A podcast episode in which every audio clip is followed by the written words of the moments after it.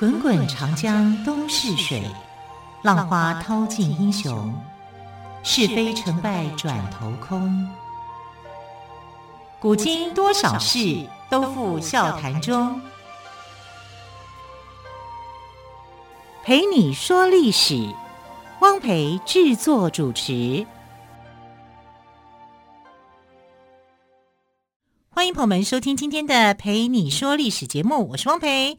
同样再次为朋友们邀请到历史专栏作家于远炫老师来到我们节目当中。老师好，主持人好，听众朋友大家好。好，老师，我们之前有在节目当中介绍过汉武帝的夫人，对不对？对，特别也谈到了他的皇后卫子夫。我想，汉武帝一个君王哦，应该除了卫子夫之外，他还有许多的妃子。那当然啦，对不对？对，一个皇帝不可能只有。一个妃，一个皇后啊，啊，她也是有啦。那明孝宗就只有一个皇后，嗯、啊，那是非常特殊的，历史上也历史少见啦。对对对，好。那呃，为什么我们今天会来讲这个这些呃夫人的故事？因为我们昨天介绍了一个夫人啊，就是武丁的夫人妇好。对对，巾帼英雄不让须眉。对，我们来看看，就是说后来后世发展出来的这些夫人们，到底是一个什么样的一个状况？因为武丁不可能每个都像富豪这样子，高大勇猛健壮。对对对，不太可能这样。对啊，而且很喜欢打仗。对啊，对。那夫君告辞了，我去打仗了。多半来讲呢，到后代哈，就是说建立了一个文明以后哈，就是尤其在汉朝这个时代，他的夫人呢。就有一个形象跟武丁的这个夫人妇好啊，就形象就很大很大的一个差距跟变化，是变得比较柔弱的啊，优美的、美美的哈，这样一个一个形象产生。那尤其是他的夫人叫李夫人啊，这个形象是非非常特别。那李夫人的形象哦，有一首诗是在形容她的，她这个诗是这样写的：说北方有佳人，绝世而独立。一顾倾人城，再顾倾人国。您不知倾城与倾国，佳人难再得。哇，倾城倾国的美人呐、啊！如果你是汉武帝，你听到这么一首歌，在形容一个美女的时候，我一定要见她一面。对，倾城倾国，这个有这么美的女孩子吗？呃，在这个呃西洋神话里面，故事。倒真的是有一个这样的一个女孩子，我们知道海伦嘛？海伦啊，对啊，因为她发动起特洛伊战争，你看可以美成这样子。对，对 啊，海伦就一个例子嘛，她就真的是倾城倾国。哎，所以倾城倾国这个想法，这种形容哈、啊，中外古今皆然哈、啊，对一个美女的一个至高的一个敬意，而且北方有佳人。为什么不是东方有佳人，西方有佳人，南方有佳人？四处都有佳人啊！为什么北方有佳人呢？因为绝世而独立嘛。他是说，北方这个地区，我们都会觉得是一个比较寒冷的地区嘛。哈，照理讲是比较寒冷的，然后人烟罕至的，他是孤独的，他是寂寞的，他是怎么样？所以他把这个感觉哦烘托出来，他的美有这种绝世的美，而且有点。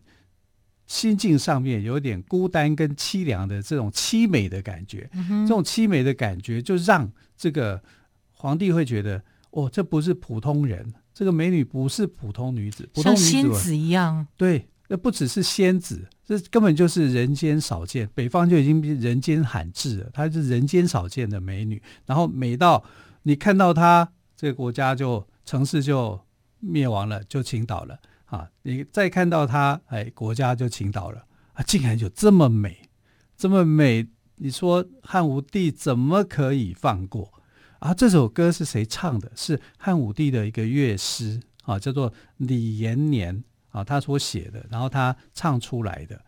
然后汉武帝听李延年在唱这个歌的时候，就想说：有这么美的女子吗？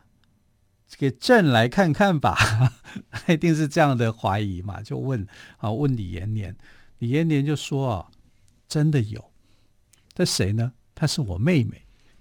所以说是李延年设的局嘛，是啊，他把他的妹妹介绍给皇帝，用这种方式，对，他其实就是设局，对对，这也是个聪明的家伙，利用自己是宫廷乐师的方式写了一首歌啊，这首歌抒情歌曲，好听动听，而且又推销自己的妹妹，你老妹有这么美吗？啊，这是李延年设的局没错，因为你知道那个时候这个呃汉武帝的原配哈、啊、叫阿娇，嗯哼，啊陈金屋藏娇的故事，对对对，金屋藏娇。那阿娇个性来讲啊，就是嫉妒心比较强。他就看不上其他的女孩子，只要跟汉武帝在一起，他就会很生气。他嫉妒心是很强的啊。那他有一个很致命的一个缺点，其实汉武帝一开始也很宠爱她，但她有一个缺点，就是她生不出孩子，她可能得了不孕症，所以她就四处的去求名医啊，温普球迷，什么方法他都用过，而且他花很多钱。这个史料记载花了九千万钱。哇，钱铜板这样计算九千万钱哦。其实我觉得不能生孩子，他自己应该也很难过了，非常难过啊。所以看到说，哎，卫子夫一来宫中，卫子夫来宫中没多久，大概一两年的时间哈，他被宠幸以后就生孩子了啊。是一开始生一个女儿嘛，但是后来又又生又生了儿子，然后汉武帝这才想说，哎，我以前没有办法生出孩子，而不是我的问题，是。太太的问题，好，所以他就更宠爱卫子夫啊，所以后来卫子夫就当上了皇后啊。可是卫子夫皇后当很久啊，这他其实当了三十几年的皇后嘛，后来自杀嘛，哈，这是后来的事。不过卫子夫当皇后好像当得很好哦，当得很好，对，在妃嫔间都处理的一些关系都维持得很平衡，因为他知道他自己的身份比较卑微，她是歌女出身的嘛。啊，所以她对这些姐妹们哈、啊、都非常非常的好后代，对对对啊，所以她是一个很好的皇后。也因为这样的关系啊，因为呃陈呃陈皇后是不行的啊，但是魏皇后是 OK 的啊，所以李延年就敢大胆的介绍他的妹妹啊，让汉武帝认识。那李夫人是真的如他所说的很美吗？应该是真的啊，因为汉武帝非常非常宠爱李夫人。宠爱到什么程度呢？后来李夫人去世，去世以后呢，他还给她一个皇后的称号。哎，那这样不是两个皇后吗？一个卫子夫，一个李夫人。但是她是过世了，嗯、啊，就是死后封封她皇后，而不是生前。生前她都还只是是追封的意思。对对，追封嘛，啊，就表示说他对李夫人是很喜欢的啊。那我们看到这个他的哥哥用这种行销的手法，哈、让。这个皇帝心动，再加上平阳公主，也就是汉武帝的姐姐啊，在旁边那种推波助澜，很快的哦，李夫人就变成了宠妃。那其实呃，因为卫子夫当初也是走这个模式，所以呢，他就觉得用这个模式啊，是可以受到皇帝的宠爱的。可是这个模式里面有一个不一样的差别，差别在哪里？差别在卫子夫皇后的这。弟弟们非常的优秀，卫青、啊，卫青，对对啊，卫青还可以帮汉武帝打仗，对。然后他的这个呃外甥啊，就是霍去霍去病也很优秀，他们就是打匈奴的两大将。所以卫子夫的在皇呃宫中的地位，地位是很很稳固的啊，因为他加上他自己又很好，他又好，对，对啊。然后他的儿子后来就当太子，所以他的地位非常稳固，很难撼动的。那你要很难撼动他，你要怎么样？你要建立自己的班底，对不对？所以他就希望说，他的哥哥们也能够争气啊。他的哥哥后来被封为叫二师将军李广利，很多人把李广跟李广利哈、啊、混混淆了。那其实李广是李广，李广利是李广利。哦，好险你有讲，我以为是同一个人。不一样，李广是飞将军啊，是但是战功很好。就是、但使龙城飞将在的那是李广。对。啊，那李广利就是二师将军，他是打败仗的，嗯、打败仗的，呃，所以是不一样的。当然，李广也常打败仗了，但是李广的这个呃受人尊敬的程度又更高。对，啊、所以史记上面讲李广的时候啊，用了一个词来推崇他嘛，叫做“桃李不言，下自成蹊”。啊，蹊就是走用脚走过、踩过的一条路径。它像桃李一样，桃子、李子，夏天到的时候，大家都喜欢去摘摘这个桃子，摘这个李子。啊，他一句话都没有说，底下的人为了要去摘桃子、李子，然后就自然而然的走出一条路。啊，意思就是说，李广呢没有说些什么，可是他就是那么样的受人尊敬，但李广利没有。啊，李广利后来还被杀。啊，因为作战失败的关系，还有一点那种谋谋反的这个意思，但是这个都是在李夫人过世之后所发生的嗯啊，所以李夫人没有办法像这个卫子夫皇后那样得到她的家族啊，给她这样子拥护啊，就是说用实际的战功功劳啊来去巩固她的地位，她只能靠着她的美色啊，所以他一直很记得说他是靠美色让汉武帝喜欢他的，因为他的哥哥在那边吹牛嘛。李延年在那边吹牛，对呀，就说多美啊，北方有佳人，绝世而独立，对啊，听了多心动啊，真的很心动，对不对？所以你看汉武帝的这个其他的后来的这些妃子哦，每个都很传奇啊，都会有一个故事啊，就是想办法去吸引这个汉武帝的注意。如果太平凡，他也大概不会想要，对，所以他就用这种行销的手法啊。但虽然他没有留下名字，生命也很短暂。可是她却是一个真的很传奇的女子啊！她的传奇啊，到底是怎么样？我们等一下来说。好，我们先休息一下，再继续请于老师来跟我们说李夫人的故事。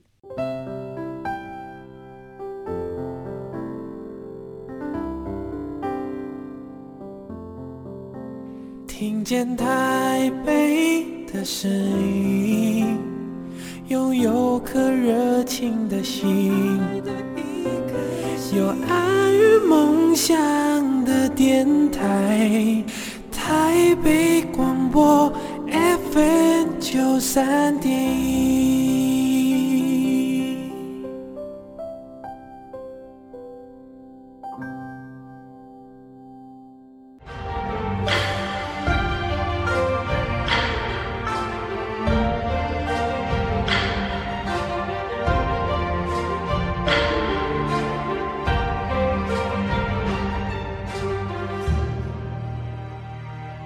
是台北广播电台陪你说历史节目，我是汪培。今天特别来宾于远逊老师为我们介绍的是汉武帝的李夫人。那么李夫人的哥哥很聪明哦，他的哥哥叫李延年。为了让妹妹呢亲近皇帝，所以呢写了一首诗给皇帝，让这个汉武帝啊心痒痒的，一定要这个李延年呢把这个北方有佳人带来给他看。当然呢，一定也是够美，所以他们感情非常的好。对。对啊，非常的爱这个夫人哦，因为就是她的美色嘛。嗯、那这个绝世美女呢，能歌善舞啊，受到皇帝的喜爱。她的两个哥哥也加官进爵啊，一个是李延年，另外是李广利啊，是他们也是呃，因为这样的关系啊，啊，就成为这个皇家成员的一一个一份子了啊，这是非常难得的，等于是麻雀变凤凰了啊。可是这个麻雀呢，它就是。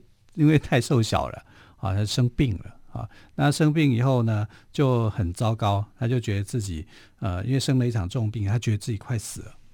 那汉武帝就很伤心嘛，啊，要来看他的爱妃呀，啊。但是他来看他的时候，他就用被子把脸蒙住，不给他看。你是说李夫人用被子对把他自己的脸给蒙住，不让汉武帝看？对，对啊，不让汉武帝看到他的脸。嗯，为什么呢？啊，因为汉武帝就讲。你就让我见你一面吧，他就说不要，我不要让你看到我现在的这个面容。那姐妹们就责备他，对不对？哈，就是说你应该要为家族利益着想啊。汉武帝想来见你，你就应该让他看见呐。李夫人这个时候是很聪明的，她回答说：“我就是为了家族利益着想，所以我才不见汉武帝。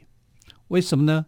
因为她只是一个歌女啊。”她不像这个呃陈皇后，陈皇后的家族势力是很大的，就是第一个皇后陈娇嘛，对，陈娇他们家族势力是很很大的啊。啊那这个那卫子夫卫皇后，她有两个靠山呐、啊，卫青、霍去病啊，帮助他们这个帮汉武帝对平定一些纷争跟匈奴啊，打匈奴啊，对，对不对？这个你等于就是汉武帝的最大的功绩啊，就是打打。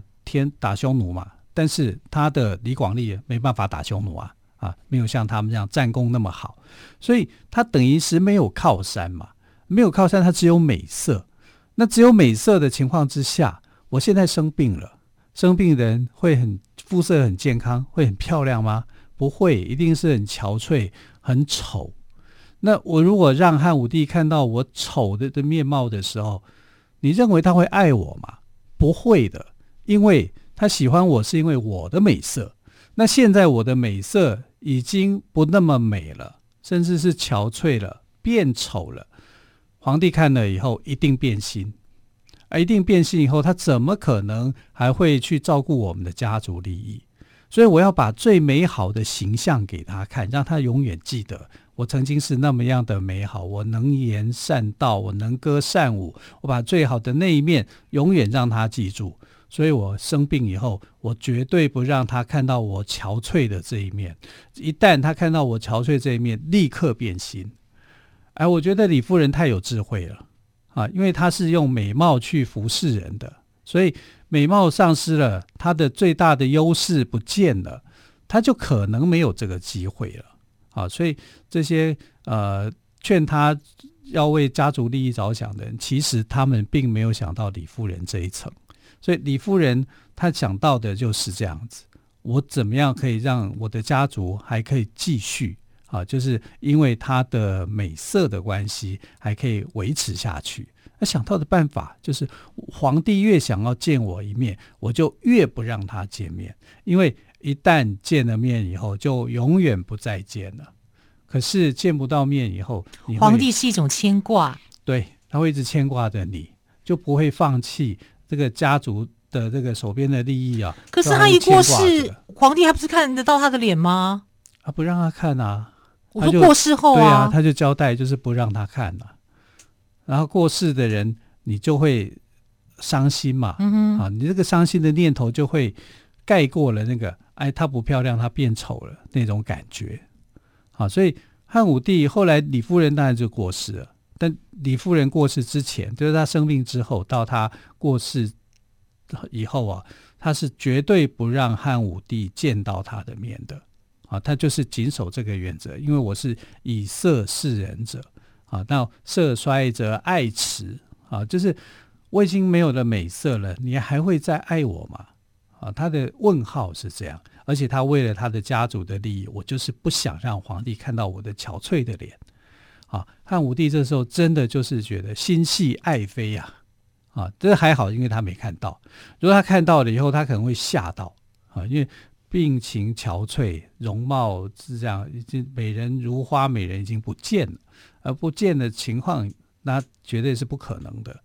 他对他的那种爱就会打折扣，啊，所以李夫人好有智慧啊，啊，虽然她很柔弱，可是我觉得他智慧一点都不会输给妇好，啊，只是富豪他是用在对国家的这种帮助上面，那她是对她的家庭。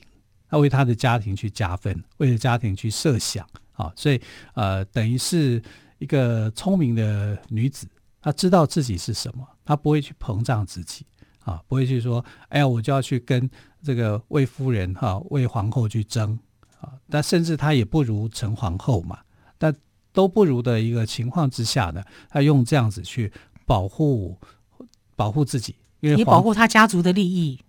皇帝会永远思念他，对，所以你知道他过世以后哦，就是过世了，然后皇帝对他的爱没有减少，还在想念他，非常想念，一天到晚就是想说，我能不能跟你魂魄见面？这样，因为这样的关系，因为魏武呃汉武帝本来就是一个比较迷信的人啊，所以现在很多道士啊就知道他很迷信。后来不是有炼丹吗？呃，有啦，但是。那个最后是他找了道士啊、嗯、来帮他，就是说，哎呀，我帮你去把他的魂魄给找出来啊。当然这个就是障眼法了，因为他是用在那个啊一个用一个障目围着啊，然后啊李夫人的灵魂就出窍了，就出现了。那应该是有人去装了。对呀、啊，我在想说，搞不好再再找一个人合伙人这样子。对，应该就是骗他。对啊，啊，然后他就这个合伙人啊，哎，声音很像哦，他可能有这种模仿的能力、嗯、啊。你就模仿九官鸟这样子。对，李夫人的那个声音是可以被模仿的嘛？啊，所以呢，就他就找了道士道士来招魂。那道士招魂了以后，他果然呢、啊，就在这个道士的安排之下啊，就呃这个。找到了李夫人的魂魄，然后聊了一些很感性的话。啊，当然说了一些什么不知道。啊，但是至少满足了汉武帝心中的那一份牵挂啊跟想念，因为他还画了一幅画，叫人画了一幅画去呃，但画一定是很美的。不是憔悴的，不是生病的脸啊，所以他看到那幅画之后，就会想到这个北方有佳人，绝世而独立啊，他这个独立的这个绝世的美人，倾国倾城的美人，他曾经拥有过。哎，看李夫人的心思，哇，真的是算计成这种地步啊！而且他让皇帝永远牵挂着他。对。这太厉害了，然后道士还因为这样还可以发财，对呀、啊，做几场法事下来不得了了。对，但他跟这个汉武帝之间呢是有生一个儿子。啊，这个儿子呢后来就当做了昌邑王，被封为昌邑王，叫做刘伯。然后刘伯有个小孩叫刘贺，啊，刘贺还当过短暂的皇帝。哦哦，你看哦，李夫人还是有这个影响力的，影响力的哈。你是你可以知道，就是说，哎，这个就是有故事的啊。因为汉朝的故事，从汉武帝之后是有一段波折的啊。因为啊，魏夫人后来自杀嘛，嗯、自杀原因，魏子夫对，对，就是因为他的太子刘据被陷害啊，被这个大臣陷害，被大臣陷害以后呢，啊汉武帝以为他要造反啊，就把。这个刘据给杀了，刘据杀了以后呢，卫子夫也自杀。卫子夫很伤心，就自杀了。对对对，那这个当然就是一个冤案嘛。嗯、啊，那这个冤案里面，后来汉武帝好像也很后悔了，因为澄清了嘛，他就知道说，原来当初设计的就是那个大臣、嗯、啊，那个大臣害他不浅，就是叫呃汉武帝的这个巫蛊之案嘛。啊，就是说用巫巫蛊之术啊来来做法这样，啊，其实根本就胡说八道。啊，然后这一段也就害死了很多人啊。结果后来这个刘据的孙子啊，就是汉宣帝哈，在这个啊百般危急的情况之下，因为他那时候还被关在牢里面，小婴儿哦，从小就坐牢，然后就这样子哈。那你可以看得到，就是说李夫人啊，在这段的历史里面啊，他给了家族最大的利益的保障。啊，然后甚至呢，还让他的儿子可以平安的当昌邑王，嗯，所以还保佑到他的孙子有机会当皇帝。虽然当皇帝的时间很短，只有二十七天，嗯。对，为什么只有二十七天啊？因为后来霍光把他废掉。哦，啊，对，霍光废他的理由是很有趣的。啊，就是这个皇帝不行。好，这又是另外一个故事了啊。好，有机会再请岳迅老师来跟我们讲这一段的故事。这位李夫人呢，后来呢被追封为孝武皇后。由此看来呢，她真的是一位睿智聪明的奇女子。非常谢谢岳迅老师今天跟我们讲汉武帝李夫人故事。老师，谢谢喽，谢谢。亲爱的朋友，明天再会，拜拜。